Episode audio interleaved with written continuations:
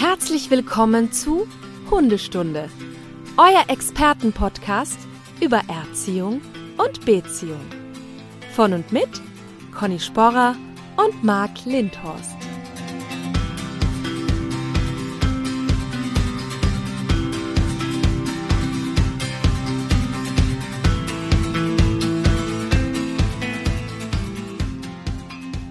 Einen wunderschönen und ähm, sonnigen guten Morgen, Frau Sporer, nach Wien. Bonjour de la France. Ich bin tatsächlich nicht in Wien, Marc.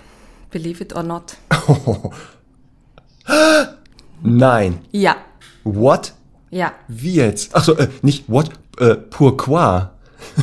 Pourquoi? Parce que. Deshalb ist auch die Verbindung hier so komisch. Ist die komisch? Ja. Also e- eventuell ist die Akustik des Raumes anders. Ich habe hier was gebaut. Ja, ich habe hier sehr viele Okay. Verzögerungen. Ja, im Zweifel. Achso, du hast erst gebaut. Alles gut. Achso, du hast jetzt in Frankreich gebaut. Ja, Das ist ja interessant. Es ist nur leider alles nicht so Ja. gelaufen, wie ich wollte, denn ich, ich werde dich gleich neidisch machen, hier mit meinem Ausblick. Ja. Ähm, nur leider ist, ist jetzt der Regen eingetroffen, deswegen ist es Nein. etwas bewölkt. Aber ich zeige dir das mal ganz kurz. Ich muss kurz vom Mikro weg, Ja. Ja. wie das hier so aussieht. Also ich beschreibe das kurz, was hier passiert. Ähm, Ich sehe, wie jemand durch die Wohnung läuft und ich sehe jetzt folgendes, ein Fenster, Moment, ein Fenster, ja, und sehe dort ein Land mit, oha, der Himmel äh, sehr bedeckt, sieht eher aus wie Gewitter, aber, Moment, was entdecke ich da? Ist das eine Küstenregion? Frau Sporer, klären Sie mich auf, wo genau befinden Sie sich? Moment! Man sieht, das ist hier live. Wir sind live dabei, während Conny So. in Frankreich, irgendwo bin in zurück. Frankreich. Das ist ein Hafen. Ja, ich bin an meiner geliebten Côte d'Azur. Nein. An Ja. der Côte d'Azur. Ja, Was verschlägt dich denn dahin? 20 Grad gestern. Das ist doch. Ja, ich bin Ach, tatsächlich auch alleine das, hier. Das, das Hemd, was. Ja. Ja. Mein, mein, mein nautisches ähm, T-Shirt, ne? Genau, ich wollte gerade sagen, jetzt macht das Sinn. Also für, für die Stundis, ich sehe, wie Conny ein, ein T-Shirt anhat mit roten und weißen Streifen, horizontal. Ich dachte auch schon, hm, wenn die jetzt blau sind, dann würde es ja völlig passen, ne? Ja, habe ich aber leider nicht mit jetzt. Ja, ist nicht schlimm. Ja, das ist ja schön.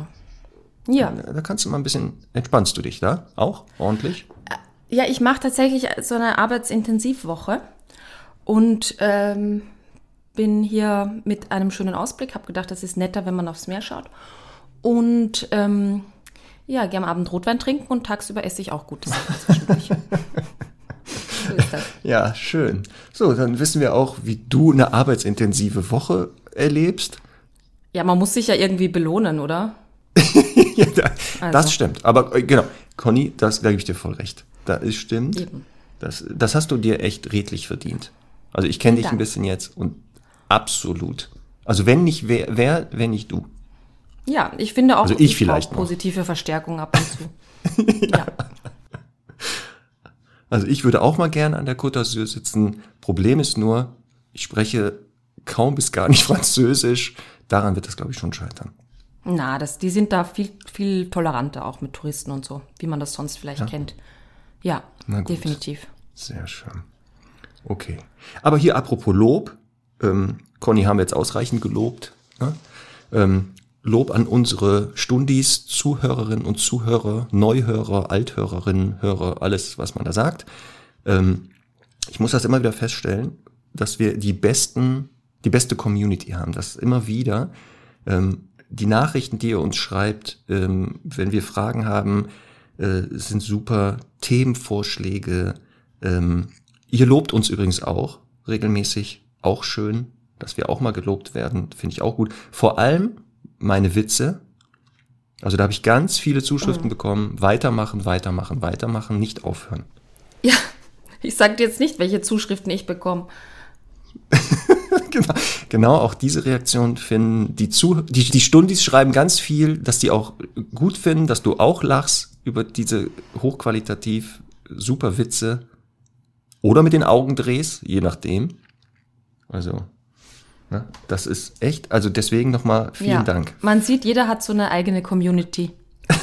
Nein, wir haben nur eine. Ja, nicht jede eine, sondern jeder, das ist die gleiche. Ne? Das ist immer die gleiche. Die ändert sich nicht. Oder? Ja, weiß ich nicht. So, genau. Und weil ja auch die Witze immer gelobt werden, fangen wir auch gleich mit Oh, einem wunderbar. guten Witz an. Nicht, dass ich den vergesse im Laufe des, des, der heutigen Folge. Jetzt passt auf. Bei einem Tierarzt klingelt das Telefon. Gleich kommt mein Mann mit unserem Rüden zu Ihnen. Bitte geben Sie ihm eine Spritze, damit er friedlich einschläft. Gerne, sagt der Tierarzt, aber findet Ihr Rüde denn alleine nach Hause? Geht so ein bisschen auf die Kosten der Männer, oder? Aber es ist, ja, gut. Habe ich das abgehakt auf meiner Liste? Ja. So, der Witz ist schon mal weg. Und Conny, weißt du, was wir letzte Woche vergessen haben? Sogar, wieder mal. Weil das eine neue Sache ist. Und zwar, was haben wir vergessen? Ein Lied. So, einen Song auf die Playlist äh, zu packen. Ne? Genau. Das heißt also, wir müssen heute das nachholen. Und deshalb haben wir auf die Playlist, packen wir heute jeder einen Song. Dann sind ja zwei neue da drauf. Mit welchen Song möchtest du da drauf haben?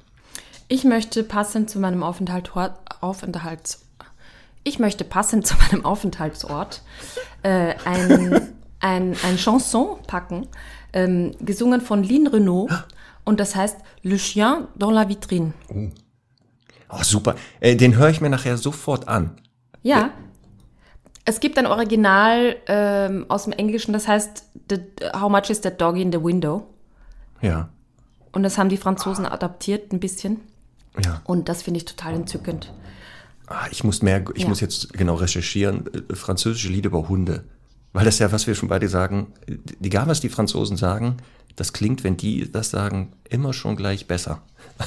ja, Ja. oder? Selbst wenn Das die Hunde so. im Schaufenster verkaufen, klingt das gut, ne? Genau, da kann ich dir nicht mal böse sein, leider. Also, das geht nicht mehr. Ach, super. Ja, gut. Ja, und ich habe wieder, äh, die Beatles scheinen ja so hundeaffin zu sein und so äh, verrückt nach Hunden gewesen zu sein. Das wusste ich gar nicht. Also, die, die haben ganz viele Lieder und ich habe jetzt wieder eins entdeckt. Und zwar, Paul McCartney hatte mal eine Bobtail-Hündin, die hieß Martha. Und der hat er ein Lied natürlich gewidmet, und zwar Martha, My Dear. Das handelt so ein bisschen von seiner Bobtail-Hündin. Also einfach mal reinhören und mit dem Hintergrund, dass es seine Bobtail-Hündin ist, macht der Text auch plötzlich Sinn. Also wenn man denkt, ist das irgendwie eine Freundin gewesen, das macht nicht so viel, also dann ist es skurril, aber mit dem Hintergrund ist eine Bobtail-Hündin gewesen, super. Also wie gesagt, ne? Beatles, ein ewiger Quell hundefreundlicher Songs. Das ist ja schön. Tolle, waren tolle Typen, also Hut ab. So, guck mal, haben wir das auch schon abgehakt? Sehr gut. Ach so, und dann, ähm, leider haben mich aber auch Nachrichten erreicht, dass meine Tonqualität wohl nicht so ganz optimal war. Auch hier nochmal vielen Dank an alle äh, Nachrichten und die ganzen Tipps, die mir da gegeben wurden.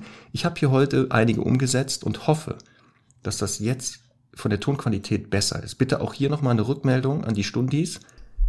Ist meine Tonspur optimal oder bin ich wieder äh, nur zweiter Platz hinter Conny? Ja, heute habe ich wahrscheinlich etwas mehr Halt drauf, weil ich in einem hohen quadratischen Zimmer bin. Aber da muss man jetzt alles durch. Ja. Sag's doch gleich in deinem Schloss. Ja. Ja. Hm. Sehr gut. Guck mal, habe ich das schon wieder auch abgehakt? Heute, das, das, das läuft hier. Ich kann hier einen Punkt nach dem anderen abhaken. Und dann hatten wir in, in der Folge, ähm, ich, das war doch, äh, wir hatten noch eine Folge, welcher Hund passt zu mir, wie finde ich den passenden Hund? Hatte ich das angekündigt, dass es ja so online auch so Tests gibt. Und wir werden heute, bevor wir mit unserem neuen Thema starten, äh, das machen. Wir werden beide, also wir fangen mit dir an, einen Online-Test. Es gibt da etliche, einen machen wir jetzt. Und wir finden jetzt für den passenden, den für dich passenden Hund. Also ich stelle dir jetzt Fragen, gib dann die immer die Antworten ein und dann sagen die dir, welcher Hund zu passt zu dir. Bist du soweit? Ja, ich war jetzt voll auf unser heutiges Thema vorbereitet, aber gut. Wenn es nicht zu lange dauert. ja, ja, das ist gut. Nein, nein, nein, nein, das geht rubbel die Katz. Jetzt pass auf. Frage eins: Hast du bereits Erfahrung mit der Haltung von Hunden? Äh, Antwort geht von eins bis vier. Ne? Also eins ist so, ja, hab schon mal Hunde gesehen, das ist für mich nicht relevant. Nein, dies wird mein erster Hund sein, aber du bist bereit zu lernen. Ich habe mich ab und zu mit Hunden beschäftigt und ein bisschen Erfahrung oder ich bin ein erfahrener Hundehalter. Also ich würde jetzt sagen vier, aber ich habe jetzt schon Angst vor dem, was am Ende rauskommt. ja, sehr gut. Wir haben eingeloggt. So, wie hoch ist jetzt deine Bereitschaft, äh, mit deinem Hund zu trainieren? Viel oder wenig? Mir ist alles recht. Grundlagentraining ist für mich ausreichend. Ich stelle mich gerne der Herausforderung einer Rasse, die etwas mehr Erziehung benötigt. Oder ich habe viel Erfahrung in der Erziehung von Hunden und komme mit jeder Rasse klar. Grundlagentraining. reicht, ne? Ja. Das hier Grundlage reicht. So. Jetzt kommt Thema Bewegung. Welche Art von Spaziergang möchtest du mit deinem Hund unternehmen? Also ich habe Bock auf alles. Ich, hab eher, ich bin eher so der gemütliche Typ und brauche genau den passenden Begleiter. Dann, ich brauche einen Hund, mit dem ich mich aktiv bewegen kann. Oder ich sehe meinen Hund als Trainingspartner und möchte mich gemeinsam mit ihm auf anspruchsvollen Routen fit halten. Also im Zweifel würde ich eher sagen gemütlicher Begleiter. Okay, gemütlich spazieren. So, wie lange möchtest du jetzt mit dem Hund unterwegs sein? So lange, wie der Hund das braucht?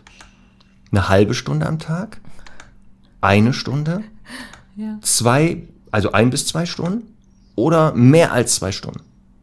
Ein bis zwei Stunden. Ich muss echt lachen über so lange, wie der Hund das braucht. Ein bis zwei Stunden. Also ich stelle mir jetzt so den Pointer vor, der so zwölf Stunden einfach unterwegs ist. Ja. Schön. Ja, dann kriegst du ja auch den Hund. Das ist ja das Schöne. So, jetzt geht's um Aussehen. Ganz wichtig, ganz wichtig. Welche Größe sollte dein Hund haben? Ist egal. Also ich nehme jeden Hund, Hauptsache es ist ein Hund. Kleine, also sehr kleine Hunde, äh, kleiner Hund, mittelgroß, groß oder riesig. Dann würde ich sagen mittelgroß. Also wenn nochmal groß und riesig unterschieden wird, dann würde ich sagen mittelgroß. Ja, ja, also riesig sind wahrscheinlich Doggen und Co. Und ich würde mal mittelgroß sagen, so wahrscheinlich meinen die damit Labrador, ne? Ähm, oh, ganz gute Frage. Das ist eine super Frage. Stört es dich übrigens, wenn dein Hund einen starken Speichelfluss hat? Könnte man auch fragen beim Partner übrigens, ob das störend wäre. Soll die Frage. Ja, das stört mich. mhm. Stört mich sehr. Okay, Moment. F äh, warte mal, aber musst es finden, die Antwort. Mit ein bisschen komme ich klar. Hundespeichel bitte so wenig wie möglich. Ja, ne? Also so wenig wie möglich. Ja. Ich war letztens bei einer Canne Corso Hündin zu Hause und da waren einfach wirklich die Wände, also ich sag jetzt mal, wie sagt man da, ähm, meliert, äh, gestreift ähm, durch die, ja. Nicht, nicht schön. Ja. Ja, da kann ich nur, empf da kann ich nur empfehlen, bei starkem Speichelfluss bei Hunden, äh, so wasserabweisende Farbe auf Tapeten oder gleich Ja. solche Tapeten zu benutzen. Da kann man das gleich abwischen. Ne? So, jetzt kommt hier die Frage Fellpflege. Also wie viel Zeit möchtest du aufwenden für die Fellpflege? Ich, ich bürste alles weg, was geht. Äh, Dann einmal in der Woche, äh, zwei, dreimal die Woche Nie. oder täglich. Die Antwort ist nie. Nie. Gibt's nie auch? Okay, also ich bin bereit, so viel zu bürsten, wenn es nötig ist. Also ja, das ist die geringste Ausprägung hier, ne? So, und jetzt ganz wichtig für alle, jetzt aufpassen, Stundis hergehört gerade die männliche Fraktion. Lebt in deinem Haushalt jemand mit Hundehaarallergie? Nein. Katzenhaarallergie habe ich, aber Hunde nicht. Ah, okay. Nein. Es lebt kein Allergiker im Haushalt. Sehr gut. Ja, das ist ja, ja Katzen weg damit. So. Verhalten. Jetzt kommt das Verhalten wieder. Wie laut darf dein Hund sein? Also er kann, äh, soll nicht so ganz laut sein und ruhig wäre schon super. Ähm, dann gibt es noch, also kann gerne bellen und auch viel erzählen oder äh, darf auch gerne mal schön den ganzen Tag kläffen. Wenig bellen. Eins oder so. Also wenig bellen, ne? So, ja. Ah, oh, jetzt hier. Suchst du einen Hund, der dich und dein Eigentum beschützt oder bewacht? Das ist mir nicht wichtig. Nö, also soll das nicht machen. Ja, der soll schon mal bellen und auch gerne alarmieren. Und äh, die Steigerung davon ist, äh, mich auch gerne beschützen.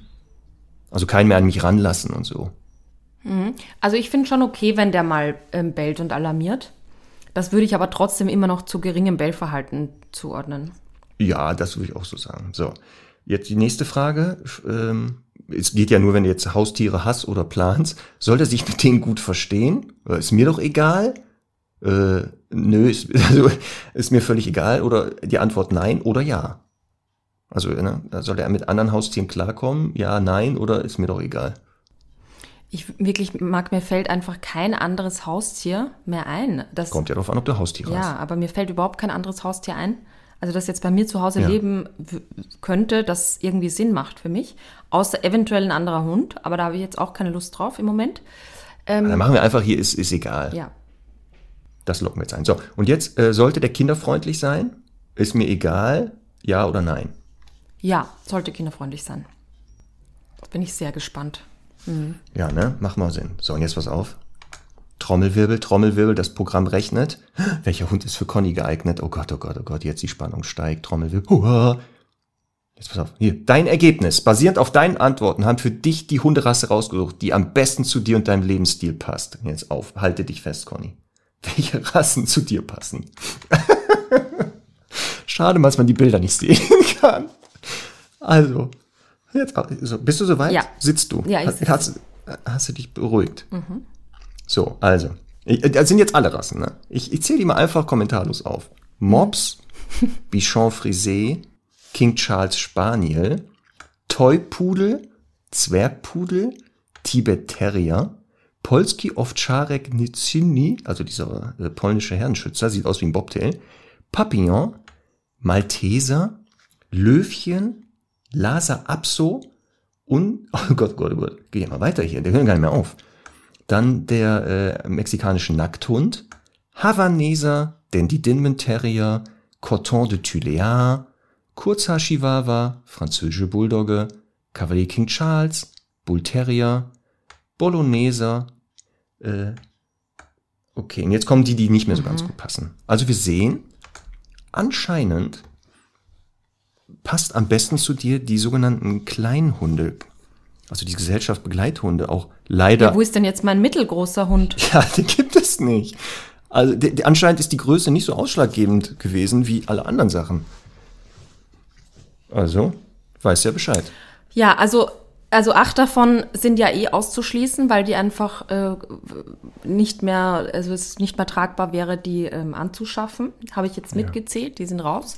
Und sonst finde ich ja ähm, Malteser, Bologneser, Tibet Terrier, nee, Tibet Terrier, ähm, was war das? Äh, Lhasa, Lhasa Apso, glaube ich, ne? Genau. Oder war es ein Tibet Terrier? Ah, Ich glaube, der war auch sogar dabei. Ähm, also die finde ich, ja, also wenn die jetzt nicht zu äh, kurzköpfig gezüchtet sind, finde ich eh alle cool davon. Ja. Aber ein bisschen größer, finde ich. Und zwar einfach nur deswegen, weil, also ich finde ja super, wenn die so unter 8 Kilo haben und ich die auch mal mit nach Frankreich nehmen kann. Aber, äh, also im Flugzeug. Aber ähm, ich finde halt immer blöd, dass es halt dann dazu auch viele andere große Hunde gibt und es da halt einfach Ungleichheiten gibt im Unverhältnismäßigkeiten und deswegen, ähm, das finde ich ein bisschen gefährlich immer wieder. Aber sonst, go for it. Also, Ja, ne? da werde ich mich dran halten bei meiner nächsten Auswahl. Ganz bestimmt. Ja, also vielleicht können die Stundis das ja auch mal machen. Es gibt da etliche Tests im Internet. Einfach mal wirklich den machen und mal posten, was hat denn dieser Test ergeben und was habt ihr derzeit für einen Hund? Also vielleicht Bild des Hundes posten und den Hund, der der Test sagt, der am besten passt. Da wäre ich sehr gespannt, wie viele Matches es gibt oder wie viele komplette gegenteilige Sachen. Das wäre ja mal sehr spannend, ne? Ja, wir packen den einfach in die Shownotes, diesen Test, okay? Dann Genau, die- genau. Den hauen wir da rein und dann könnt ihr den auch machen. Genau. So, pass auf. Genau. Und der Test deshalb auch Ich spannend. muss noch was natürlich, kurz aus dem Nähkästchen plaudern, was mir gerade eingefallen ist. Ne? Ja, sofort. Also Gossip immer, raus damit. Da brauchen wir eine Und neue zwar- Kategorie, aber dann glaube ich. Ja, ich bin hierher gefahren. Äh, ich habe hier so einen ähm, Taxifahrer, den ich schon gut kenne. Und ähm, der hat mir halt viel erzählt und dann hat er da, äh, irgendwie gefragt, was ich, was ich jetzt hier mache und so. Und dann habe ich ihm erzählt, dass ich Hundetrainerin bin und dass ich jetzt einige Projekte abarbeiten muss und so. Und dann ähm, hat er erzählt, ja, er hätte irgendwie, also er ist mehr der Katzentyp, aber er hätte schon auch einen Hund, aber das ist halt nicht möglich in der Stadt und seine Eltern ähm, wohnen aber so ein bisschen ländlicher und haben ein großes Grundstück und Gelände und da passt das ganz gut und die haben einen deutschen Schäferhund dort und der fühlt sich da wohl. Das kann ich dann natürlich nicht auf mir sitzen lassen. Jetzt musste ich dem auf, jetzt musste ich dem auf Französisch erklären, Ja. dass quasi die Beschäftigung draußen viel wichtiger ist und Hunde durchaus auch in der Stadt leben können, wenn man eben sie ordentlich beschäftigt und im Hirn auspowert und so. Ja. Aber das war das war wirklich, es hat mir viel Kraft gekostet, aber es hat dann am Ende funktioniert, er hat es verstanden. Äh, Du hast ihn wirklich überzeugen können, dass das besser ist an eine andere Naja, er hat es zumindest verstanden, überzeugen habe ich ihn nicht können. Okay. Ja. Ja. da ist es mal ein, ein Schritt in die richtige Richtung. Also das heißt, du verbesserst sogar die Hundewelt jetzt in Frankreich weiterhin auch. Ja. ja. Sehr gut. Also das ist schon mal gut. So, ähm, genau. Der Test, also wie gesagt, bitte machen und posten, was sagt der Test und was für einen Hund habt ihr, da wäre ich sehr gespannt. Und der ist auch, ähm, leitet direkt wieder sehr schön zu unserem heutigen Thema nämlich über, weil bei der Auswahl des richtigen Hundes oder des passenden Hundes haben wir jetzt bei diesem Test gehört, da geht es ja viel auch vielleicht um Aussehen und Speichelfluss, wo man denkt, okay, aber viel wichtiger ist eigentlich die Passung nach Persönlichkeit des Hundes. Ja, Dass es was viel besser wäre natürlich, dass der von der Persönlichkeit auch zu mir, zu meiner Persönlichkeit passt. Und das leitet natürlich perfekt über in unser heutiges Thema, ähm, was wir so nennen, wer bin ich? Die Persönlichkeit des Hundes. Und wir werden uns heute ganz viel mit der Persönlichkeit und der Forschung und Studien und was ist das und was beeinflusst das und äh, kann man das überhaupt feststellen? Gibt es das denn bei Hunden? Damit werden wir uns ganz viel heute beschäftigen. Ja, und eine Grundfrage ist ja überhaupt erst, Marc, was ist denn Persönlichkeit eigentlich, ne? Weil es gibt ja viele Begriffe, Charakter, So, jetzt kommt. ähm, Temperament, genau. All Wesen, Persönlichkeit, also wie, wie ist das zu definieren? Genau, ähm, das ist es nämlich. Es geistern da ganz viele Begriffe rum. Und wenn wir jetzt in die Wissenschaft gucken, weil wir ja, wie gesagt, auch ein Service-Podcast sind, ne, hier nicht von Hören und Sagen berichten wir, sondern das oft, das hat ja immer fundierte äh, Hintergründe, ähm, dann werden wir gleich sehen, dass, was du schon gesagt hast, diese ähm, Begriffe Teile davon sind. Weil die Persönlichkeit, grob kann man sagen, bei Mensch und Hund, das, das unterscheidet sich nicht groß, das sind entweder Verhaltensmerkmale oder Reaktionsmuster, die zwischen Individuen unterschiedlich sind, aber bei einem Individuum, also wenn sie da erkennbar sind, auch über eine ganz lange Zeit konstant sind, also sich nicht mehr groß ändern. Das ist ganz wichtig nachher auch bei Hunden. Das, einige Sachen werden wir sehen, sind noch veränderbar, aber die Sachen, die wir gleich besprechen, sind meistens sehr stabil bis ins hohe Alter erkennbar und auch in verschiedenen Situationen. Denn hier sehen wir auch nachher, die Tests von Persönlichkeiten sind deshalb so schwer, weil sehr oft diese Tests nur in einige Situationen ähm, durchgeführt werden. Stichwort Tierheim, können wir nachher mal drüber sprechen, Einschätzung von Tierheimhunden, die aber meistens in anderen Situationen nicht sich genauso verhalten. Und nur wenn das ist, dass ich mich in verschiedenen Situationen zu Hause, draußen, bei Freunden, Bekannten, in Frankreich, in Österreich, in Deutschland, in der Schweiz, in Kanada, egal wo ich bin, immer ähnlich verhalte, dann könnte man das als Persönlichkeit bezeichnen. Und darüber werden wir heute sprechen. Das heißt, genau, wie verhält sich mein Hund voraussagbar? Denn oft heißt Persönlichkeit Voraussagewerte. Das heißt, wenn ich weiß, mein Hund hat die und die Persönlichkeit, kann ich theoretisch schon voraussagen, wie verhält er sich vermutlich in der Situation. Und deswegen sind auch die Begriffe, die du genannt hast, von Charakter und Temperament und Wesen, Teilen nur davon. Spannend, ja. Ähm, ich glaube, eine Grundlage so unseres, äh, unseres Gesprächs heute ist auch ein spezielles Buch. Willst du darüber kurz ähm, erzählen? Oh Gott, ja genau, pass auf. Das ist das neue Buch von Dr. Marie Nietzschner, Die Persönlichkeit des Hundes. Absolute Kaufempfehlung. Ich krieg da kein Geld für. Also, ne? Aber da, wer, wer was darüber gerade wissen will, gerade aktuelle Stand auch der Wissenschaft, muss das Buch lesen. Dr. Marie Nietzschner, Die Persönlichkeit des Hundes.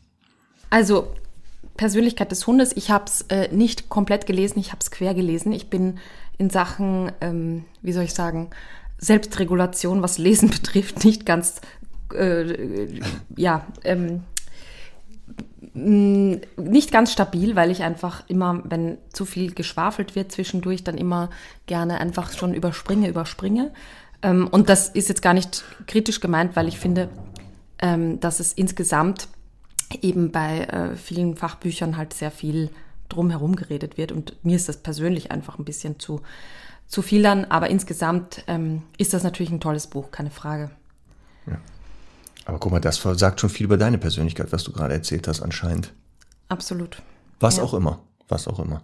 Ich glaube ja, ähm, es, das Buch ähm, beschäftigt sich ja so eben auch mit der Grundfrage erstmal, was ist Persönlichkeit und wie wird es definiert? Und ich glaube, da wird eben auch ähm, stark darüber geredet, dass es da bei Menschen halt viele ähm, verschiedene Typen gibt und so, aber bei Hunden da wenig getestet wird und es ein paar Ansätze gibt von verschiedenen Forschern.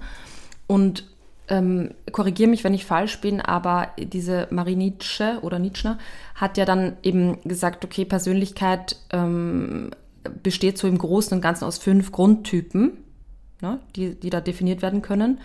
Und ähm, sie differenziert ein bisschen Persönlichkeit und Temperament, wenn ich es richtig verstanden habe. Das heißt, dass sie sagt, Persönlichkeit besteht aus so ähm, dem Aktivitätslevel, der Trainierbarkeit, Ängstlichkeit, Geselligkeit und Aggressivität. Und Temperament misst sie dann eher so an Reaktivität und Selbstregulierung. Also das heißt genau, das, im Grunde, genau. ähm, wie der Hund oder wie ein Individuum generell auf Stressreize von außen reagiert und eben diese Selbstregulation, Stichwort Impulskontrolle, Frustrationstoleranz, also die Fähigkeit, Reaktionen zu unterdrücken, um ein gewünschtes Ziel zu erreichen, beziehungsweise auch unerwünschte Handlungen einfach zu unterdrücken aus irgendeinem bestimmten Grund. Ähm, und das finde ich eigentlich ganz spannend, weil ich finde, also ich, ich muss dann nochmal drüber nachdenken, aber insgesamt finde ich schon diese, diese Persönlichkeitsmerkmale erstmal ganz gut. Ähm, aber es ist natürlich, sie beschreibt halt viel, dass äh, Genetik natürlich eine ganz große Rolle spielt, aber eben auch Umwelteinflüsse und dass es da halt ganz große Wechselwirkungen gibt. Weil ich würde bei jedem Punkt sagen, also selbst natürlich, insbesondere bei Impulskontrolle und Selbstregulation, das ist halt etwas, das ist auch erlernbar. Ne? Es gibt halt vom Typ her natürlich erstmal Hunde, die cooler sind damit. Ich habe da auch gelesen, es gibt da bei, ähm, mit Tintenfischen Studien und so auch zu deren ähm, ähm, Aufschubtoleranz, heißt das ja auch in der Psychologie, ähm, wo man das getestet hat. Oder auch diesen bekannten Marshmallow-Test von Kindern, wo ja so drei, vierjährigen Kindern ähm, ein Marshmallow versprochen wurde. Oder wenn sie eine gewisse Zeit warten, ein zweiter. Und da haben die wohl dann nach 13 Jahren die ähm, Kinder nochmal eingeladen, um zu testen, wie, also wie sich die Persönlichkeit verändert hat. Und da hat man tatsächlich gemerkt, dass eben die, die ähm, ja, da frustrationstoleranter waren oder eine höhere Aufschubfähigkeit hatten, dann eben auch erfolgreicher in der Schule waren, ähm, weniger zu Drogenabhängigkeit neigen. Bei 13-Jährigen sehr spannend. Naja, die waren dann wahrscheinlich 16, wenn die so drei, vier Jahre alt waren. Ja. Ähm, aber trotzdem traurig. Und ähm, ja, und dass die, die eben da quasi cooler waren, die ähm, waren eben ähm, tatsächlich erfolgreicher und die anderen eben eher nicht so. Und das finde ich halt natürlich, ja, sehr, sehr interessant und spannend. Genau, und so ähnliche Tests, wie gesagt, wurden ja auch bei Hunden dann durchgeführt, wo man gesagt hat, okay, ist das übertragbar? Und auch diese Belohnungsaufschubtests, die sind da oft genannt worden, um halt auch herauszufinden. Ähm, und was du gerade gesagt hast, genau, momentan wird die Persönlichkeit genau aufgeteilt in diese Kernpersönlichkeit, nennt man das. Und das würde umgangssprachlich das sogenannte Temperament sein. Ähm, und da stand heute der Wissenschaft, die ist bereits nach der Geburt relativ stabil. Das heißt schon bei neugeborenen Welpen oder bei Hunden bis zur 16. Lebenswoche sind schon bestimmte Merkmale wirklich sehr auffällig, sehr regelmäßig beobachtbar in verschiedenen Situationen. Und darüber hinaus kommt dann der Charakter ins Spiel. Das wäre so die erweiterte Persönlichkeit. Und da hast du schon gesagt, es hat die Umwelt massive Einflüsse, weil auch immer die Frage ist, ähm, Genetik, Umwelt, was ist hier entscheidender? Also kann ich durch Zucht vielleicht Verhaltensweisen beeinflussen? Ja, es gibt einige, die sind durch Zucht sehr gut beeinflussbar und auch sehr gut vererbbar, andere weniger. Das äh, ist sehr spannend. Auch Stichwort wieder, welcher Hund passt zu mir, Stichwort Rasse.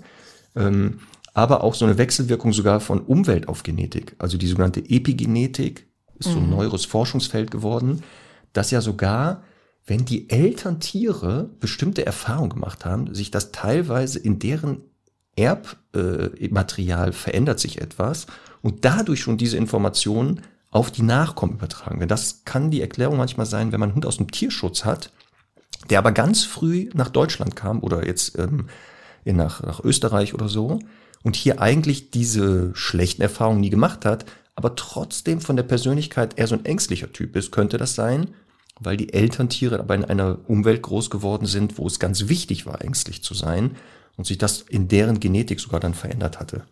Und das ist natürlich sehr spannend. Das ist, finde ich, ein ja. ganz, ganz wichtiger Punkt, denn ähm, es ist halt, finde ich ja oft so, dass gerade aus dem Tierschutz die Leute oft sagen, ja, das ist ja ein Welpe, der ist eh immer bei Null automatisch. Ja. Und das ist ja einfach nicht so genau aufgrund dieser, äh, ja, dieser Erkenntnisse. Ähm, es gibt ja da, also mir fallen im Konkreten zwei ähm, Studien oder zwei Versuche ein, die da gemacht wurden. Und zwar einmal hat man, man testet das ja leider mit Mäusen, mhm. ähm, und da hat man einmal getestet, dass ähm, so 14 Tage alten Mäusebabys die Mutter immer unregelmäßig entzogen wurde. Und die hatten dann natürlich äh, ja so depressionsartige Verhaltensweisen und auch viel weniger Stressresistenz. Ist ja mhm. klar, die haben da eben diese Nestwärme nicht so sehr.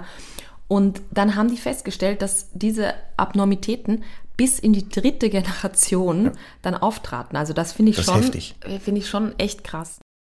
Genau, wir sprechen davon, genau, dass das nachher war, dass die nachfolgende Generation, also die, die, diese Mäuse, die diese Erfahrung gemacht haben, haben Kinder bekommen. Die wurden aber normal gehalten. Aufpassen, darum geht's jetzt. Also die hatten jetzt nicht diese Erfahrungen, die die Mäuse hatten, sondern genau bis in die dritte Generation zeigten die aber trotzdem Auffälligkeiten. Und das ist schon heftig. Und wahrscheinlich, wie gesagt, bei Hunden ähnlich übrigens. Ja, und das finde ich, ich finde das ist. so spannend.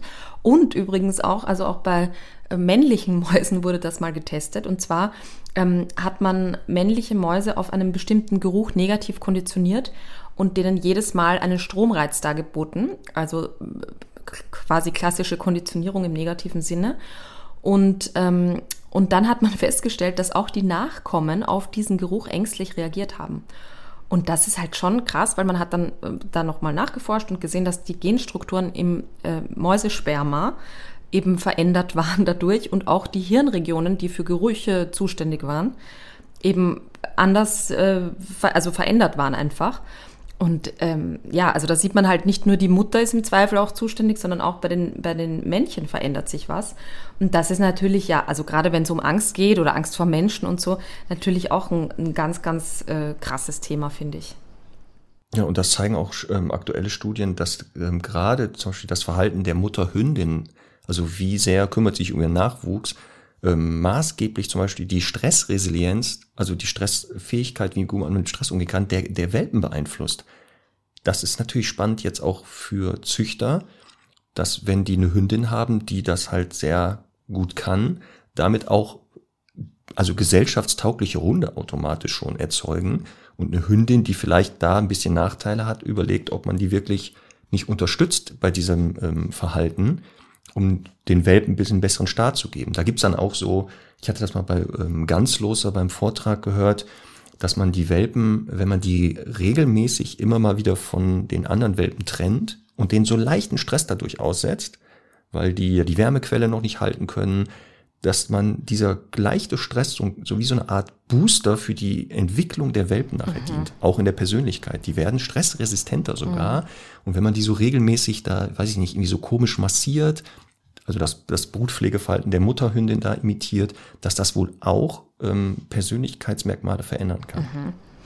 Also äh, ja, ich meine, irgendwie macht es ja Sinn, sich da so ein bisschen an der Natur zu orientieren und zu sagen, da werden wahrscheinlich auch Welpen äh, in, in, dem, in, den ersten Lebenswochen mal mit mehr oder weniger Stress konfrontiert, eben weil die Mama dann weg war äh, für kurze Zeit oder ähm, ja, irgendwelche anderen Umwelteinflüsse dazukommen. Das sind natürlich auch Dinge, die vielleicht bei uns oft zu wenig passieren. Ne? Das, wenn, wenn jetzt Züchter so übervorsichtig sind und so, dann hat das natürlich auch äh, große Auswirkungen auf später. Ähm, das ist ganz klar. Ich finde nur spannend, also ich habe ähm, wir haben eine Kundin, die hat, ähm, also die Rasse äh, äh, nenne ich jetzt nicht, aber die hat halt gesagt, ja, sie würde schon gern einmal mit der züchten und so. Und ich habe wirklich die nicht fertig sprechen lassen, habe gesagt, auf gar keinen Fall, ehrlich. Wenn das passiert, nein. Und das, das klingt ja immer so, also ich glaube, das nimmt man halt schnell persönlich. Aber ich würde das ja auch bei Semmel sagen, ich meine, die ist jetzt kastriert, Gott sei Dank. Aber so ein Hund, also das zu multiplizieren oder zu potenzieren, das ist einfach nicht sinnvoll. Jetzt hat die ein bisschen ja andere Wesenszüge, aber bei der Hündin, die ich gerade ähm, meine oder erwähne, die ist halt einfach super unsicher mit Menschen, im Grunde auch super unsicher mit anderen Hunden, also das fast noch, äh, fast noch ein bisschen mehr. Und da ist doch einfach klar, aufgrund dieser Erkenntnisse jetzt, dass die Welpen dann nicht cooler werden. Und deswegen finde ich einfach so schade, dass es halt ähm, in der Zucht so stark um, ähm, um, um Optik geht. Ja, im zweiten Schritt natürlich auch um Gesundheit, aber für mich halt oder für uns als Verhaltenstrainer ist halt auch diese Persönlichkeit und Charakter und so ist einfach ein ganz, ganz wichtiger Punkt, der, finde ich, viel zu wenig berücksichtigt wird. Ja, das ist ja auch leider in der Zucht, ähm, werden ja diese Zuchthunde ja irgendwie, müssen ja diese Zuchttauglichkeit haben und da gibt's dann verschiedene Möglichkeiten. Eins hast gesagt, Gesundheit. Dann natürlich wird auch ähm, dieses ähm, Aussehen beurteilt, ob der denn auch diesen Standards entspricht. Und natürlich gibt es bei vielen Rassen auch einen sogenannten Wesenstest, der da gemacht wird, um zu gucken, ob der Hund vom Wesen halt stabil ist. Aber sehr oft, wenn man sich dann weiter mit diesem Thema beschäftigt, Wesenstest, wird da selten die Persönlichkeit so äh, wirklich bewertet oder getestet, wie es eigentlich nötig wäre. Und die fällt manchmal so hinten runter. Also ich weiß das bei so mhm. Ausstellungen, wenn ich mal äh, mir das mal angetan habe, so bei großen Zuchtausstellungen zu waren, dann war das ja sehr oft, dass der Richter, der jetzt beurteilt, wer da der Champion wird oder so, sieht den Hund im Ring. Er hat den nicht außerhalb mal wahrgenommen. Also, dass der da draußen, weiß ich nicht, jeden dritten Rüden in den Arsch beißen wollte, hat er ja nicht ja. mitgekriegt. Und so ja. das meist, also oft ist das ein Minus, wenn der Richter dem Rüden, also bei Rüden oft, wird den ja an den Hoden gefasst.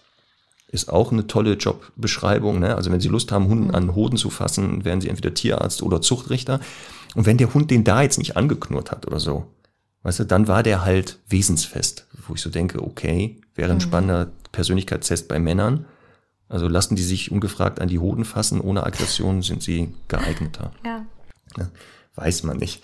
Ähm, aber genau, ähm, und auch noch eine Sache, die du erwähnt hast, die wir immer wieder feststellen äh, bei unserer täglichen Arbeit, dass wir natürlich aufpassen müssen, was wir teilweise über die Persönlichkeit des Hundes der Kundinnen und Kunden sagen, weil man ja immer so den Impuls hat zu sagen, okay, wenn mein Hund so ist, also so dargestellt wird, bin ich das auch oder fällt das auf mich zurück?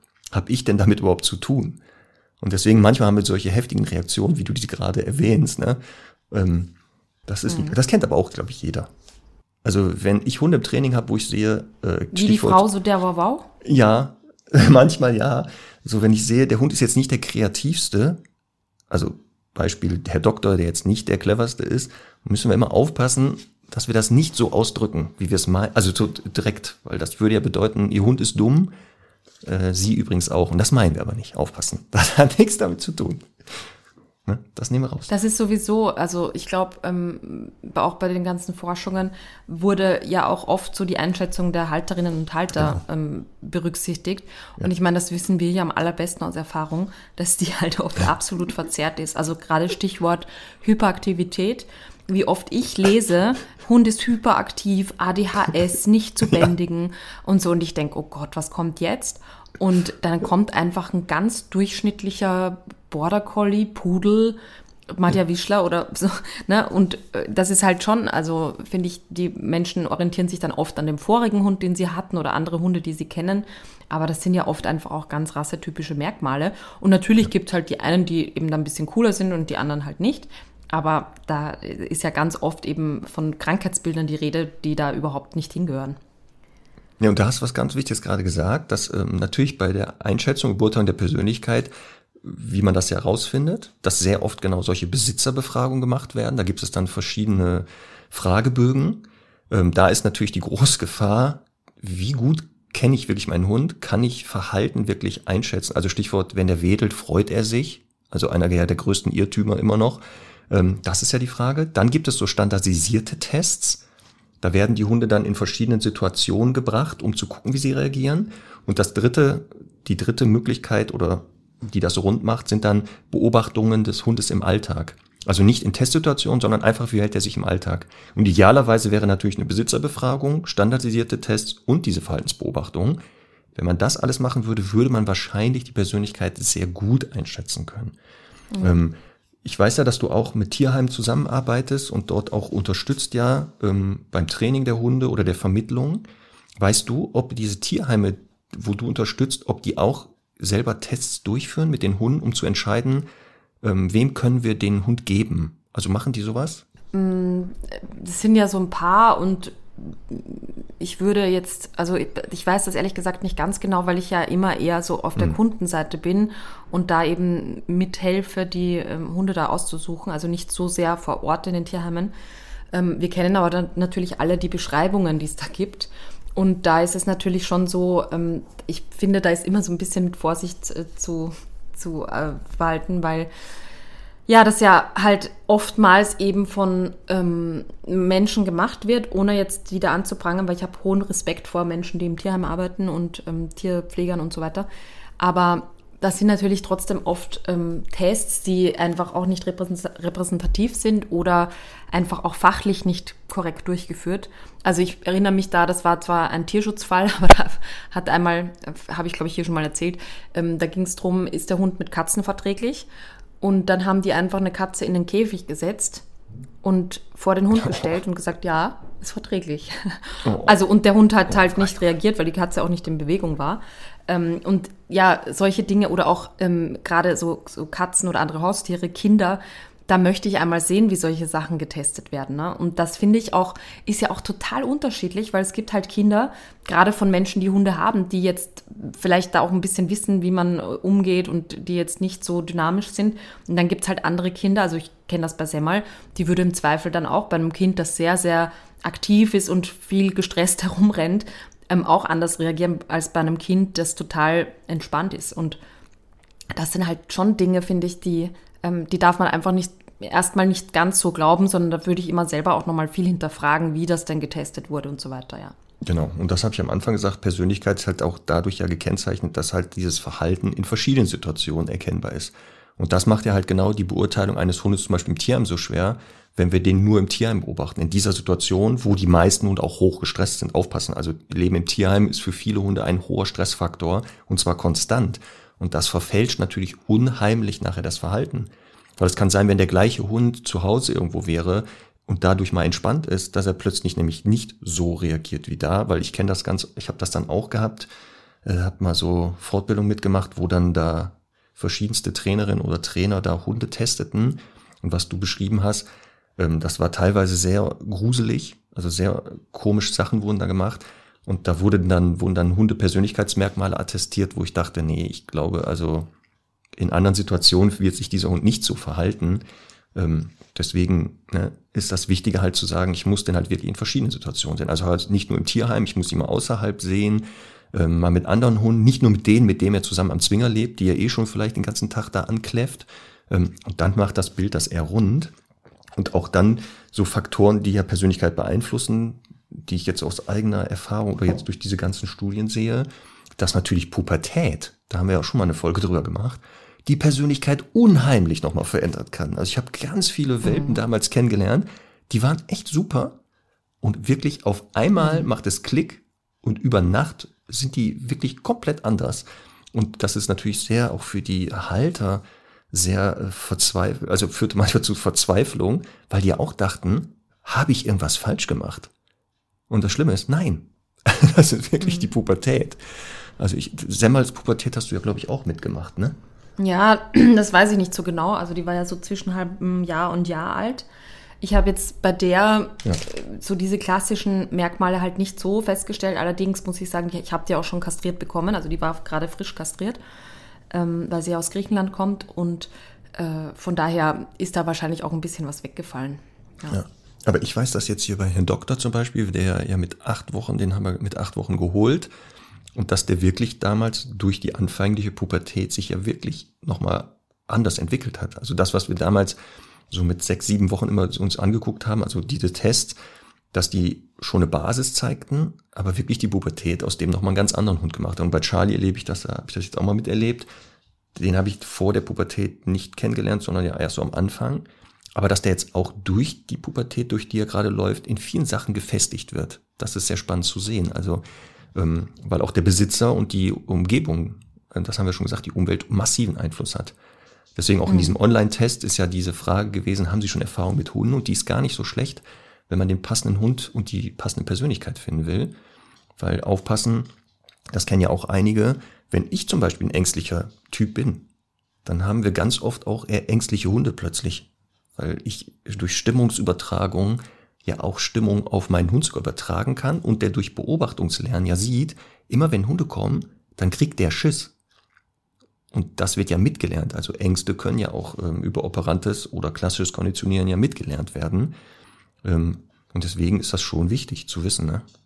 Ist auf jeden Fall mit ein Faktor, ganz klar. Aber ich finde, ähm, man darf da auch nicht zu sehr in die Irre führen und sagen, das ist immer der Hauptauslöser für irgendwas. Nein, nein. Weil das, finde ich, wird oft ganz falsch suggeriert, dass jetzt ein Hund, ich sage jetzt mal, total territorial motiviert ist, vielleicht rassebedingt, ähm, typbedingt, äh, was auch immer.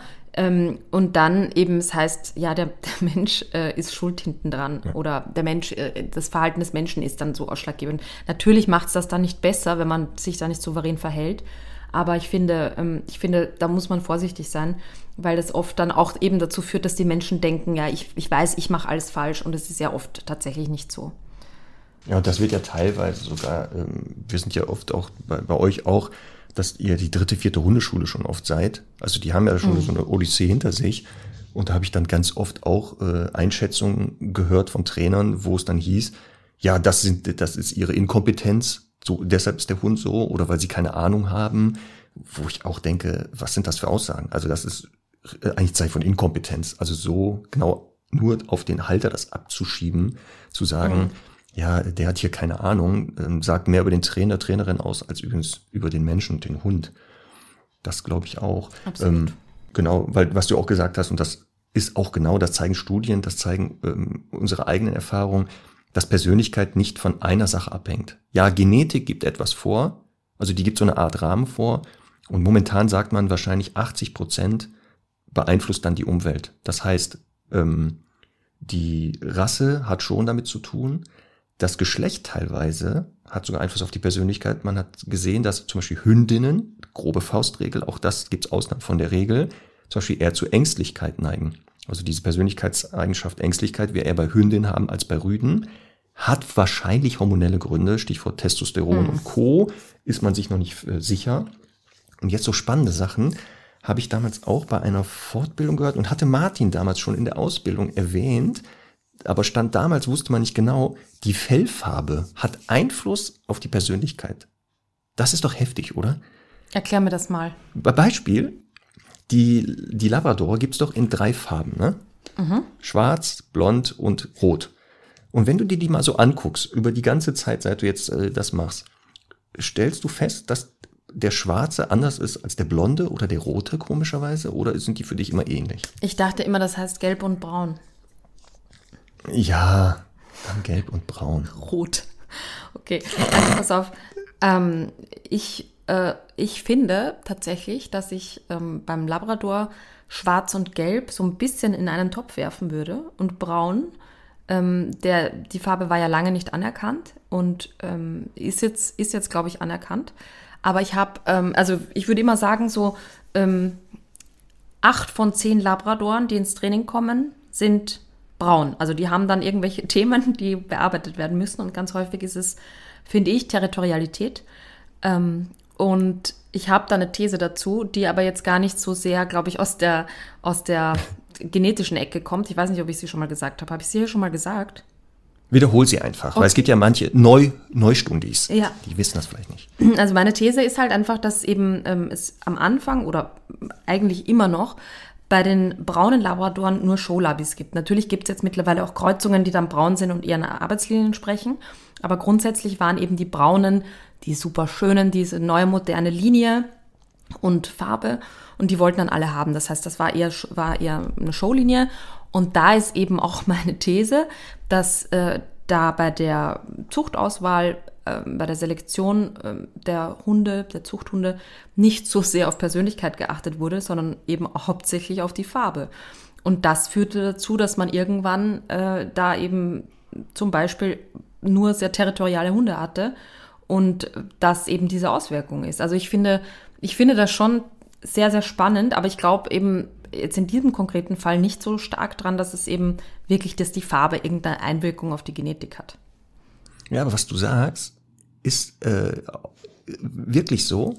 Diese, ähm, es gibt ja die Schonarbeitslinie, das wissen ja unsere Stundis, also in der modernen Rassenzucht. Und dass natürlich bei der Arbeitslinie auf einige Persönlichkeitsmerkmale anders selektiert wurde, weil die wichtig waren. Und da hast du schon, äh, deine Vermutung äh, ist richtig. Denn Stichwort Trainierbarkeit, Geselligkeit. Bei den Labradoren, die eher aus Arbeitslinien kommen, sind diese beiden Persönlichkeitsmerkmale Trainierbarkeit und Geselligkeit viel stärkeres Zuchtmerkmal gewesen, weil die, die hohe Werte hatten, Also beim Thema Trainierbarkeit, da geht es ja darum, ähm, Empfänglichkeit fürs Training, Kooperationsbereitschaft, Lerngeschwindigkeit, Konzentrationsfähigkeit. Ähm, und bei Geselligkeit, wie freundlich gehe ich mit anderen Lebewesen um? Wenn diese Hunde, die ja noch in der Arbeit eingesetzt wurden, da nicht hohe Werte hätten, würden die ja in der Jagd nicht richtig funktionieren. Die jagen ja oft mit anderen Hunden. Das heißt, Hundeschrotten ist nicht so schön. Stichwort auch Territorialverhalten wäre da eher nachteilig. Ähm, und bei Trainierbarkeit, wenn die sich nicht beeinflussen, beeinflussen lassen würden von den Jägern während der Jagd, würde das nicht funktionieren. Genau, und deswegen ist es bei diesen Showlinien, haben die höhere Werte. Und bei den braunen, das was du sagst, wenn es dort weh, also keine Arbeitslinien in dem Sinne gibt, sondern eher die Showlinie, da war das nämlich eher Nebensache. Und dann passt nämlich genau das, was du da äh, schon die ganze Zeit erlebst und zu dem, was ich erlebe und vielleicht auch viele Stundis oder Trainerinnen und Trainerkollegen so äh, im Bauch schon immer hatten, würde nämlich dann das ja unterstützen. Hm. Sollten wir der Vollständigkeit halber auch noch die anderen Persönlichkeitsmerkmale noch mal ein bisschen erklären. Ich habe sie ja vorher kurz genannt. Ja. Aber wolltest du noch irgendwas ja. fertig äh, ergänzen? Achso, bei der Fellfarbe, das ist nicht nur diese Show- und Arbeitslinie, das wäre die Erklärung jetzt bei den Labrador Retrievern sogar, mhm. sondern dass anscheinend auch das Gen, was für diese Farbe verantwortlich ist, teilweise halt auch auf dem gleichen Ort, auf diesem Genabschnitt sitzt, wie reagiert der Hund oder wie geht der Hund mit Stress um? Also welches Stresssystem wird aktiviert? Und deswegen kann die Fellfarbe eventuell sogar Einfluss haben auf die Persönlichkeit. Thema wie reizbar ist mein Hund. Also mhm. Reaktivität und diese Dinge könnten damit zu tun haben. Da ist man aber noch am Anfang. Aber das wäre manchmal die Erklärung, dass rote, also Hunde, die eher hohe Rotanteile im Fell haben und sogar die Fellform, so gekräuseltes Fell, ein bisschen anders sind, als wenn die glattes Fell hätten oder eine andere Fellfarbe. Aber auch hier Aufruf an unsere Stundis. Habt ihr auch so die Erfahrung gemacht? Stichwort jetzt Labrador, falls wir ähm, Labrador Retriever Stundis äh, hier haben, garantiert einer von diesen zig Milliarden, die uns zuhören, hat ja mal ein Labrador. Ähm, stellt ihr das auch fest, dass der Schwarze anders ist als der Braune? Ich habe mich gerade korrigiert, hast du gehört? Nicht rot, ich sag braun. Oder der Blonde. Schreibt uns doch mal, Gelbe. Habt ihr auch? Oh Gott, jetzt habe ich schon wieder einen Fehler gemacht. Ne? Ich sag gar nichts mehr. Ja, also naja. ne, ich weiß ja, was du meinst. Mir ist es auch egal, wie das heißt. Von mir sollen die hell und dunkel heißen. Nein, so, jetzt also Aufruf nochmal, ne? Bitte schreibt uns das mal. Ähm, habt ihr so ähnliche Erfahrungen gemacht? Gibt es da schon Unterschiede? Oder bei anderen Rassen, wenn es dort verschiedene Farbschläge gibt, stellt ihr das irgendwie fest? Schreibt uns das mal, sehr spannend. Mhm. Ja, aber genau, zum, ähm, zur Vollständigkeitshalber müssen wir noch ein bisschen diese sogenannten Big Five, also die Persönlichkeitsmerkmale, die bei Hunden ähm, erkennbar sind und auch gut zu testen, die werden wir noch mal ein bisschen erläutern, damit die Leute wissen, was wir meinen. Also jetzt haben wir ja gehört, Geselligkeit heißt, wie freundlich verhalte ich mich mit anderen Lebewesen, ähm, wie stark bin ich an Kontakten interessiert. Also da ist das Thema, wie extrovertiert bin ich. Mhm. Das könnten wir bei uns mal feststellen. Wie gesellig bist du denn, Conny? Kommt auf die Gesellschaft an. Stopp. Persönlichkeit heißt, in verschiedenen Situationen konstant über die Zeit. Das ist nicht abhängig von der Gesellschaft. Also Beispiel, ähm, Jahreshauptversammlung haben wir demnächst. Mhm. Alle Partner treffen sich ja demnächst. So, und jetzt als Beispiel, ähm, da, wie gesellig bist du da? Das sind ja ganz verschiedene Typen Menschen, ne? Ja. So. Hoher Wert, hoher Wert oder geringer Wert? Also gehst du an jeden, gehst du zu vielen Leuten hin, unterhältst dich mit denen und sagst, boah, was ist hier los und so? Auf jeden Fall. Aber dann gibt's ja halt immer, da wo viele Menschen zusammenkommen, auch ein paar, die man, wo man vielleicht jetzt nicht so auf einer Welle ist. Und da würde ich ja auch nicht hingehen. Aber im Gegenteil, da gibt's sicher viele, die ich ähm, sehr, sehr freundlich begrüßen würde und mich total freue, die wiederzusehen. Das ist natürlich eh der Großteil. Ähm, aber deswegen, also eher ja, auf jeden Fall. Ähm, aber ich würde halt nicht aus Prinzip, ähm, vielleicht auch bei Fremden, jetzt ganz aufgeschlossen auf die zugehen. Da bin ich immer so gerne auch mal ein Typ, der sich ein bisschen zurücknimmt und mal beobachtet und mal einschätzt, mit wem habe ich es da zu tun.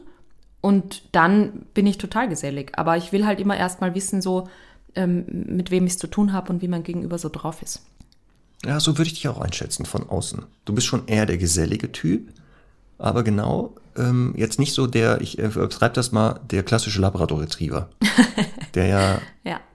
auf jeden zurennt und umarmen möchte und Bussi hier und Bussi da und ach, lass uns doch gleich mal Telefonnummern austauschen. Ne, Das ist ein bisschen nicht. Aber ich würde dich auch, wenn du jetzt ein Hund wärst, eher als geselligen Typen einschätzen. Ich finde auch übrigens, dass, also Thema Geselligkeit ist ein ganz wichtiger Faktor, wenn man, ich glaube, wir haben letztes Mal schon drüber gesprochen, ne, wenn man Tierheimhunde testet, weil ich finde halt Ja. ganz oft, dass es ähm, eben, ja, also gerade im Tierheim finde ich, ist es halt so, dass die Hunde da rauskommen, also wenn sie im Freilauf sind und die mm, potenziellen Interessentinnen und Interessenten da sind, dann ist das halt diese eine Zeit des Tages, wo der Hund halt endlich mal Bewegung hat und hier Sachen abchecken kann. Und ich finde, wenn er sich halt da ganz aktiv erstmal für die Menschen interessiert und nicht so sehr für die, für die, für die Umgebung, dann finde ich das erstmal einen ganz guten Punkt. Und, und zwar insbesondere auch für, für jene Menschen, die vielleicht Kinder zu Hause haben, ähm, die eben viele Besucher haben und jetzt nicht irgendwo im, im, äh, in der Einöde wohnen, ähm, dann finde ich das ein ganz wichtiges Merkmal, auf das ich achten würde. Ne? Also das ist jetzt alles nicht gut oder schlecht, das ist ganz wichtig, ähm, da, keine Wertung, aber für, für Menschen, die halt eben sagen, ich habe viel Besuch, ich habe viele Kunden oder eben auch ähm, Kinder und so, dann wäre das schon eine Eigenschaft, die wichtig wäre.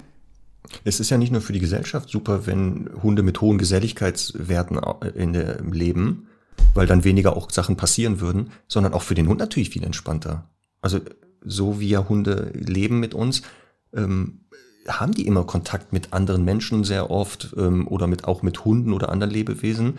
Und wenn du eher gesellig bist, dann ist das für dich halt nicht so stressig. Das ist ja für dich ja nicht so anstrengend, sich äh, Ja. dem auszusetzen. Ähm, Und deswegen, aber auch das hat die Hundwertung ja ähm, hervorgebracht, dass gerade dieses Persönlichkeitsmerkmal Geselligkeit bei den meisten Hunden viel höher ist als bei dem Vorfahren. Also der Wolf, Stichwort Geselligkeit, der hat eher niedrige Werte, ist aber auch klar, weil der ganz anders lebt. Der lebt ja auch ganz anders. Ja, wozu Ähm, auch? Genau, der braucht das halt in der Form nicht. Innerhalb seiner Gruppe ja, aber außerhalb nicht. Und das heißt auch Geselligkeit, dass man sogar außerhalb der Gruppe das hat. Also das äh, wäre so für äh, die Stundis, ne? mal zu gucken, auch Geselligkeit meines Hundes, ist die vorhanden oder nicht? ne? Da hast du ja schon gesagt, wie aktiv geht der auch auf äh, Neues zu oder auf Fremde? Wie freundlich ist der dabei? Oder ist der eher so ein zurückhaltender Typ? Das ist ja sehr spannend. Äh, Semmel, gesellig, hohe Werte, geringe Werte? Auf einer Skala von 1 bis 10. ja, 10 ist das höchste, Ja.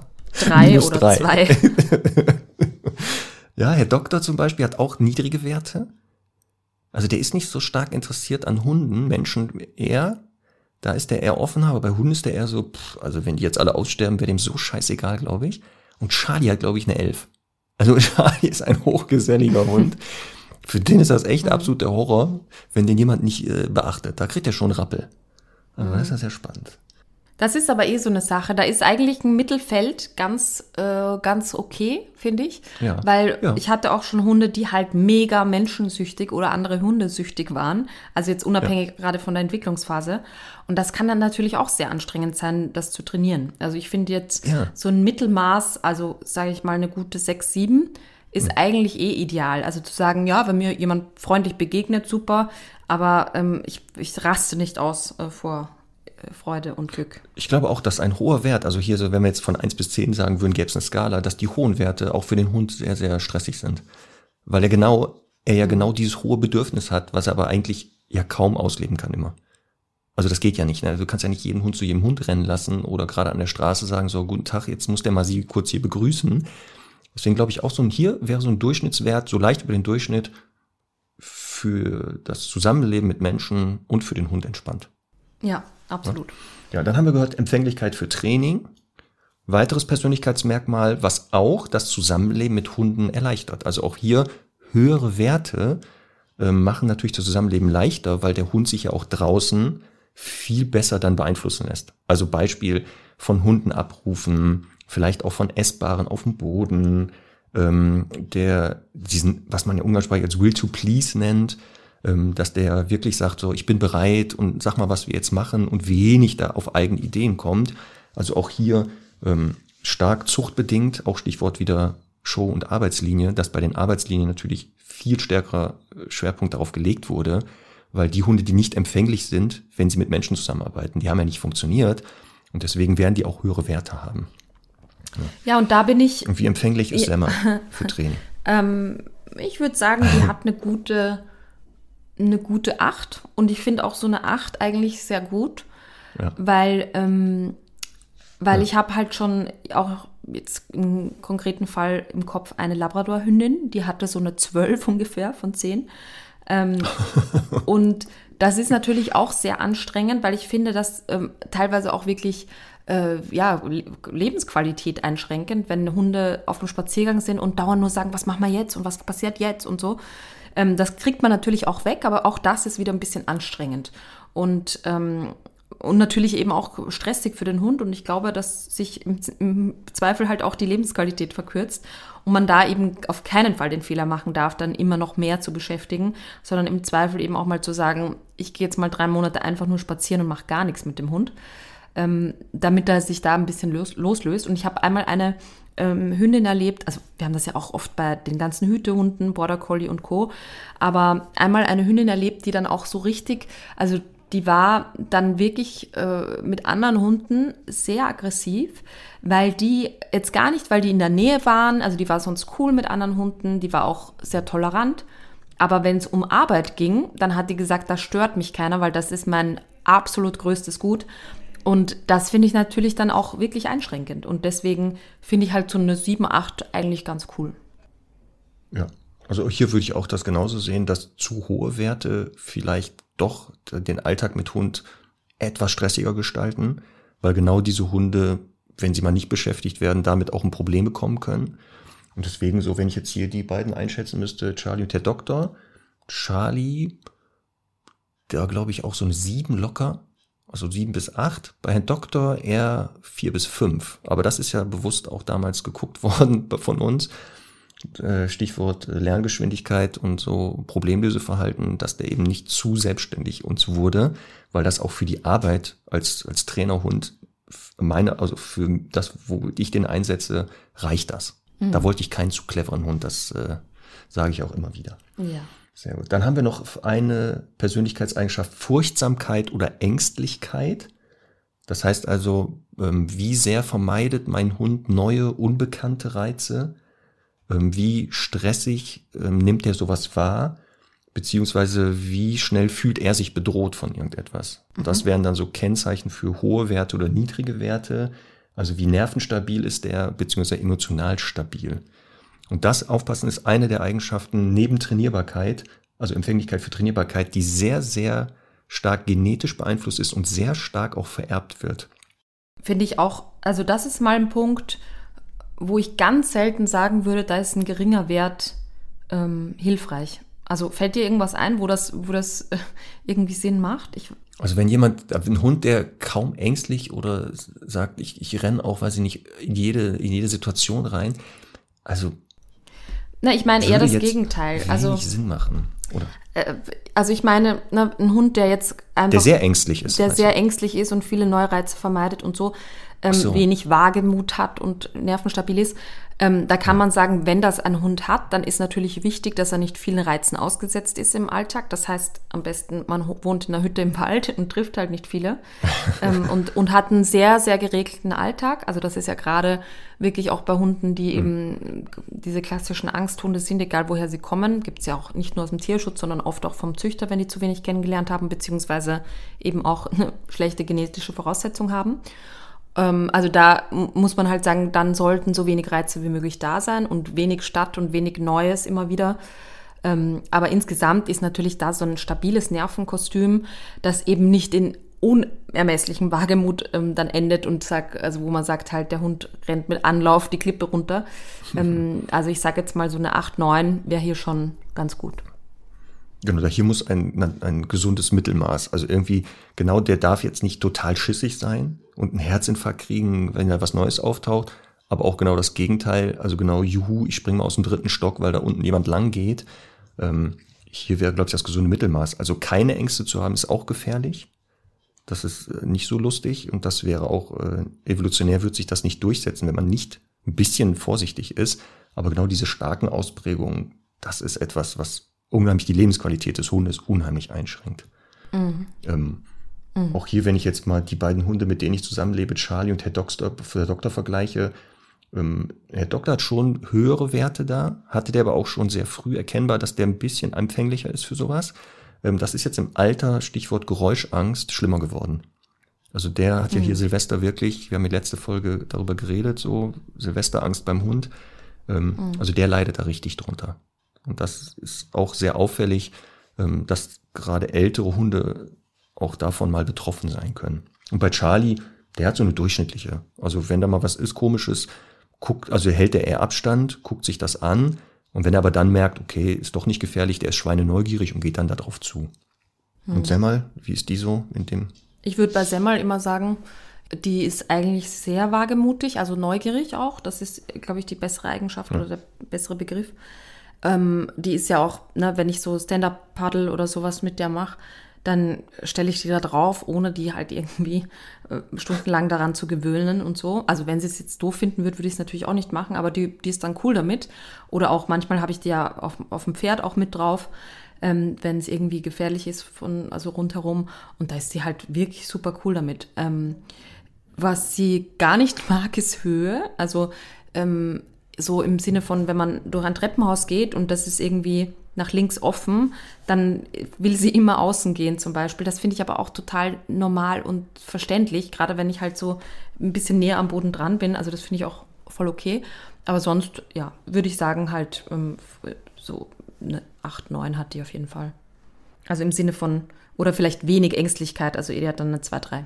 Ja. Dann eng damit gekoppelt sehr oft ist ja auch ähm, das nächste Persönlichkeitsmerkmal Aggressivität. Also die Bereitschaft, Aggressionsverhalten gegenüber anderen zu zeigen, weil das haben wir, glaube ich, auch schon mehrfach in, überall mal äh, erzählt, dass die meisten Ursachen für Aggression halt in der Angst oder Unsicherheit begründet sind. Also, ne, dass da irgendwie da immer die Befürchtung ist, ich verliere da was ganz Wichtiges, ob es das Territorium ist oder die eigene Sicherheit oder meine Besitzer.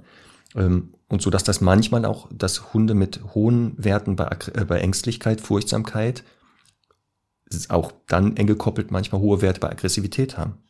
Ne, Weil die dann auch eher sich bedroht fühlen und sagen, okay, wenn Flucht keine Option ist, dann muss ich halt aktiv nach vorne gehen.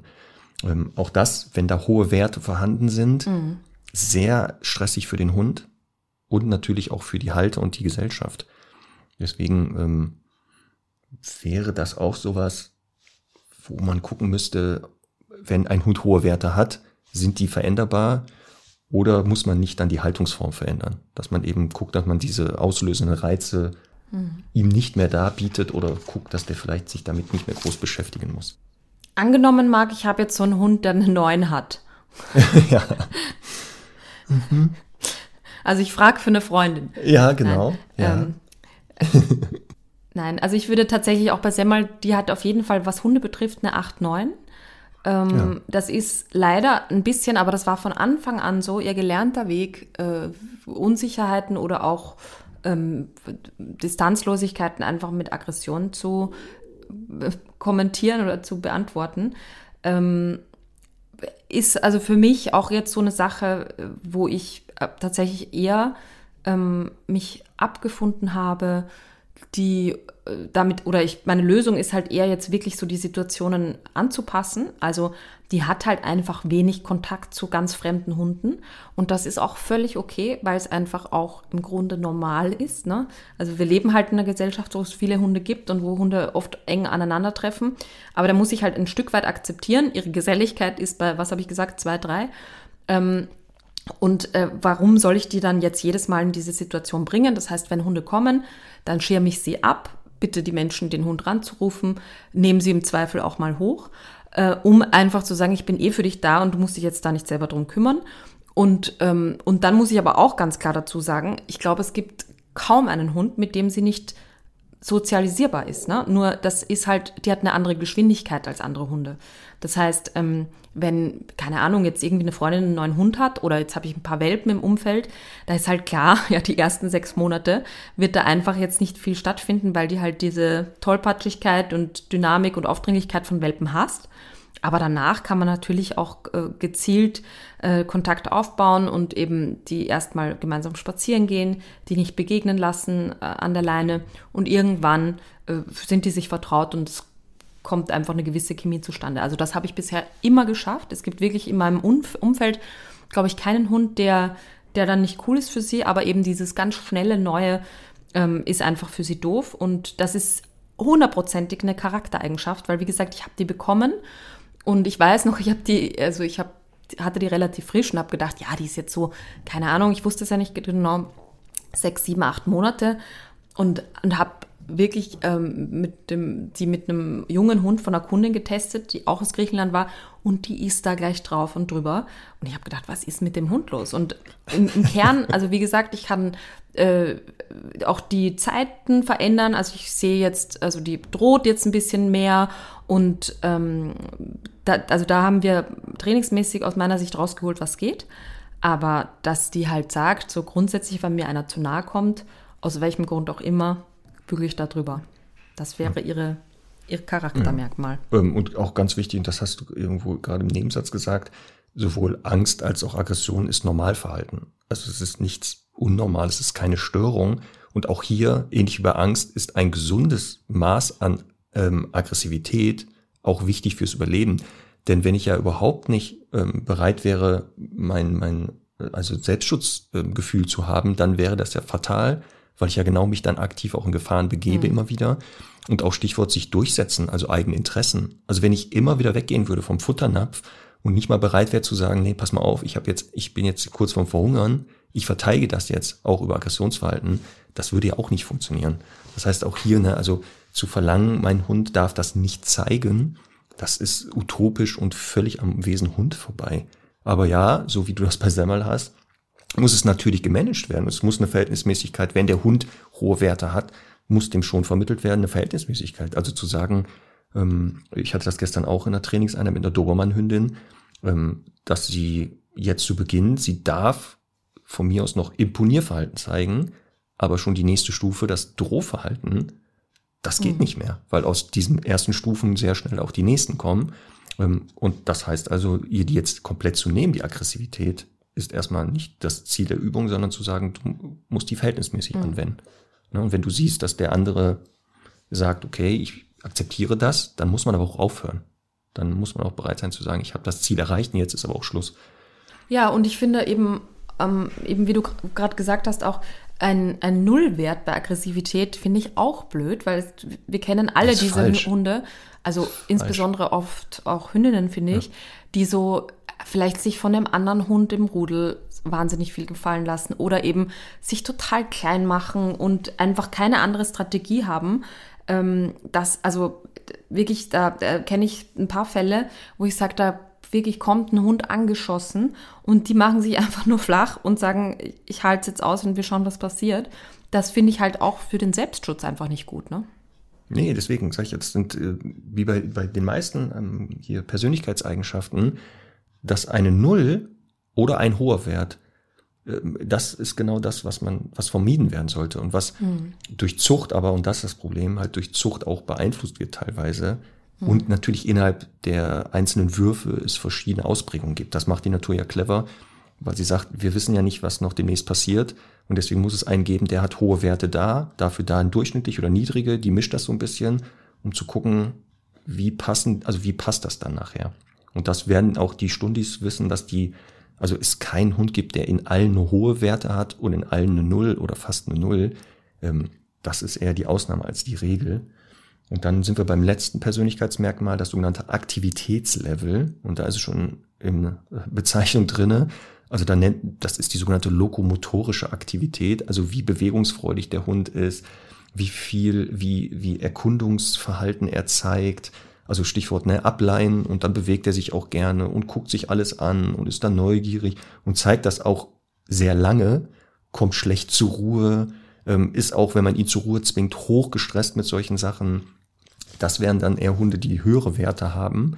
Ähm, und so unterdurchschnittliche, das sind dann eher so Herr Doktor. Also bewegt sich von der Couch runter zum Wassernapf und wieder zurück. Hm. Also das ist dann so, das ist dann ein Aktivitätslevel.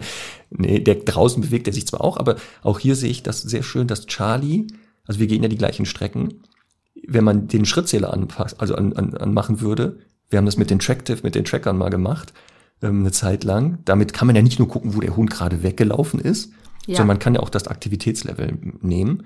Ähm, also kann ich nur empfehlen, wenn man hier diese Persönlichkeitsmerkmal äh, messen möchte, Tracker draufpacken, am besten von Tractive. Ähm, und dann mal gucken, da ist nämlich sowas wie eine Schrittzahl, Kilometerangabe. Und da war das nämlich genau spannend, dass die gleiche Strecke, Herr Doktor und Charlie, dass Charlie sehr hohe Werte da aufwies und Herr Doktor eher so geringere Werte. Also das kann man hier schön sehen. Und bist du eher ein Fan von Hunden hohe Werte, Aktivitätslevel oder eher durchschnittlich oder gering? Erstmal, ich finde das Wort lokomotorisch total schön. Und äh, Ja, ist super, ne? ähm, ich finde, also ich habe gerade überlegt, bei Semmel, ich glaube, ich würde da so eine 5 geben, weil die kann einfach auch 20 Ja. Kilometer joggen. Aber wenn ich jetzt sage, irgendwie, ich bin äh, krank und das ist ein Couch-Potato-Tag, dann hält die das auch voll gut aus. Grundsätzlich braucht sie das schon, also vielleicht doch eher eine 6, weil ähm, so auf Dauer merke ich, dass halt eben auch so dann in die anderen Bereiche Aggressivität und so, das schon reinspielt, wenn die nicht ganz ausgeglichen ist. Aber insgesamt ähm, finde ich einfach ganz gut, wenn ein Hund bereit ist und auch körperlich in der Lage, da aktiv zu sein, aber eben auch mal cool chillen kann. Das finde ich beides ähm, sehr wichtig und gut. Ach, guck mal. So, jetzt wissen die Stundis. So, Persönlichkeit beim Hund gibt es. Wie ist die gekennzeichnet? Was beeinflusst die? Also wir haben ein paar Sachen gesagt, da gibt es noch ein paar mehr. Ähm, Und was sind so die Kernpersönlichkeitseigenschaften, Trainier Einfluss für Trainierbarkeit, Ängstlichkeit, äh, Aggressivität, Aktivitätslevel, äh, Geselligkeit, das waren die fünf. Ähm, Und auch hier vielleicht, also Hausaufgabe für die Stundis und die Neustundis, einmal diesen Online-Test machen. Welcher Hund passt zu mir? Posten, was sagt der Online-Test und was für einen Hund habe ich? Match das. Zweite Hausaufgabe, wenn ihr euren Hund nach diesen fünf Kriterien einschätzen müsstet, wir nehmen jetzt mal eine Skala von 1 bis 10, ist jetzt einfach willkürlich festgesetzt. 1 heißt geringe Ausprägung, 10 hohe Ausprägung. Postet man ein Foto eures Hundes und darunter diese fünf Persönlichkeitseigenschaften mit welcher Auswertung? Also eine, eine 4 bei Geselligkeit, eine 5 bei das. Das würde mich mal interessieren, wie die Stundi-Hunde, was wir für Persönlichkeitsstrukturen, vielleicht ist das auch spannend, ne? was für Hunde hören uns zu, was sind das für Persönlichkeiten? Gibt es hier Auffälligkeiten? Haben wir eher gesellige Hunde, die uns zuhören?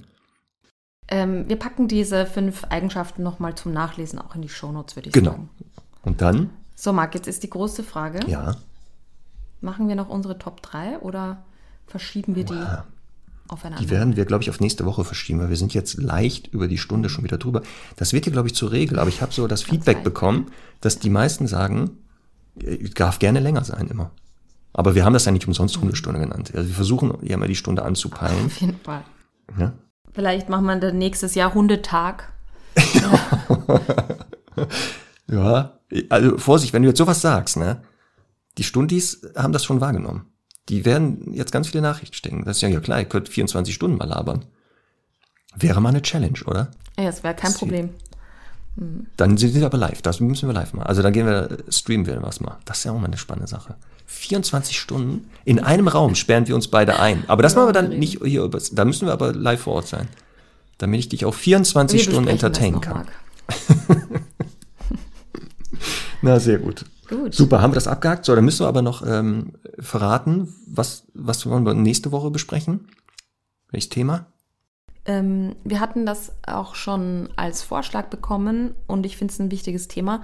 Und zwar Umgang mit Handicapped-Hunden, also Hunden mit Behinderungen, sei es jetzt Blindheit, Taubheit, aber eben auch ähm, Gelenksschwierig, also Gelenksprobleme, die klassischen, die es da ja leider gibt. Ähm, da werden wir drüber sprechen. Genau, also, ne? Leben mit gehandicapten Hunden, Thema nächste Woche. Und dann, jetzt, jetzt jetzt sind wir aber gleich fertig. Wir haben was ganz Tolles gerade in Vorbereitung. Aber ich darf noch nichts verraten, ich halte das kaum aus. Aber Conny hat gesagt, nein, das darfst du nicht verraten. Ich flipp aus. Wenn wir das verraten dürfen, ne? Ach, da, ich, ich freue mich schon. Das wird super Stundis. Nächste Woche, glaub ich. mir. Nächste Woche können wir es, glaube ich, öffentlich. Ach, ich halte das nicht aus. Ich glaube, ich muss da ein paar Stories drüber schon mal machen und immer wieder anteasern. Okay. In diesem Sinne, Marc, au revoir, bonne journée. Au, au revoir. Äh, ja, ich wollte gerade sagen auch Bonjour. Und äh, den Rest weiß ich nicht auf Französisch, wie das alles heißt da. Ha? Aber du weißt das ja. Grüß die Franzosen von mir und deren Hunde. Bis Mach nächste ich. Woche. Tschüss. Tschüss.